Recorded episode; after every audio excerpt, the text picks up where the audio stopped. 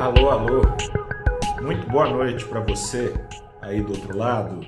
Eu sou o repórter Gustavo Ferreira do ValorInvest.com. Começa agora o seu saldo deste dia 9 de fevereiro de 2023. Eu tô aqui para te dizer que o roteirista tá criativo. Hoje o dia no mercado foi de plot twist na novela sobre juros e inflação que vem regendo o apetite ao risco no Brasil, ou seja, teve uma reviravolta no enredo. O presidente Lula não estaria sozinho na defesa de uma meta de inflação maior. Teria um aliado improvável, ninguém mais, ninguém menos que Roberto Campos Neto, presidente do Banco Central. Sim, o mesmo Roberto Campos Neto, que tem sido alvo de ataques de Lula por manter a Selic em 13,75% ao ano.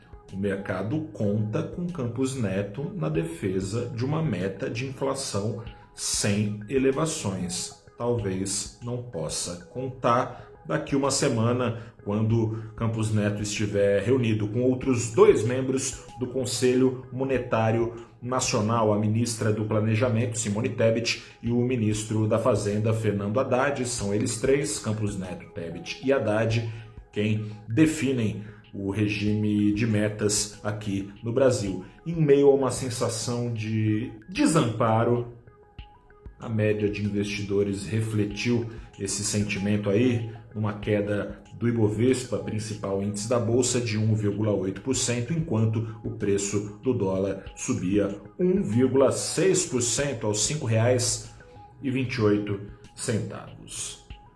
Seguinte, essa discussão vai longe, hein?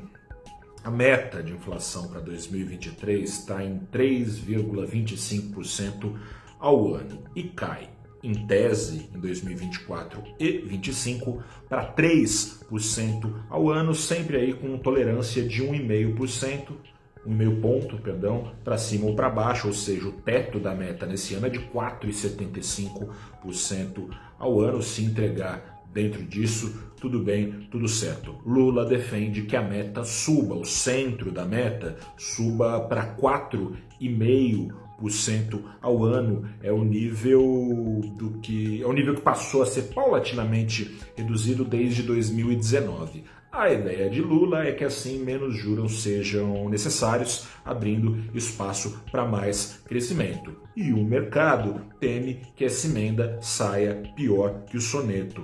Lula passa com essa defesa uma impressão de que não está disposto a colocar a casa fiscal em ordem, o que se fizesse, tenderia a reduzir a inflação e, portanto, o nível da Selic.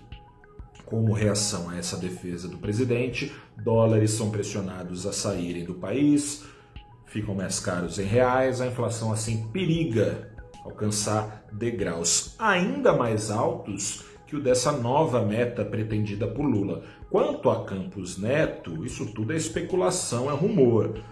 Mas uma Eventual defesa de meta maior de inflação por ele pode ser lida como uma admissão de incapacidade para domar a inflação, para não precisar escrever novas cartinhas explicando para o presidente da vez por que falhou na missão, por que fracassou. Campos Neto então defenderia lidar com uma exigência menor. Esses sinais, caso se confirme né, essa defesa de Campos Neto, podem contaminar expectativas de inflação, cujo poder de autorrealização está documentado na história inflacionária nacional. Enfim, resumindo a ópera, por que o mercado está desgostoso com essa defesa do presidente da República e eventual defesa do presidente do Banco Central em elevar a meta de inflação? Porque o resultado esperado pela média do mercado dessa possível união Lula Campos Neto é mais juros para evitar evitarem né, os juros eventual ainda mais inflação. É uma discussão que vai dar pano para manga e você vai saber cada detalhe dela, cada rumor, cada confirmação, é claro, no valorinvest.com. O mercado vai reagir a isso e eu vou contar para você. Um grande abraço, boa noite, até a próxima.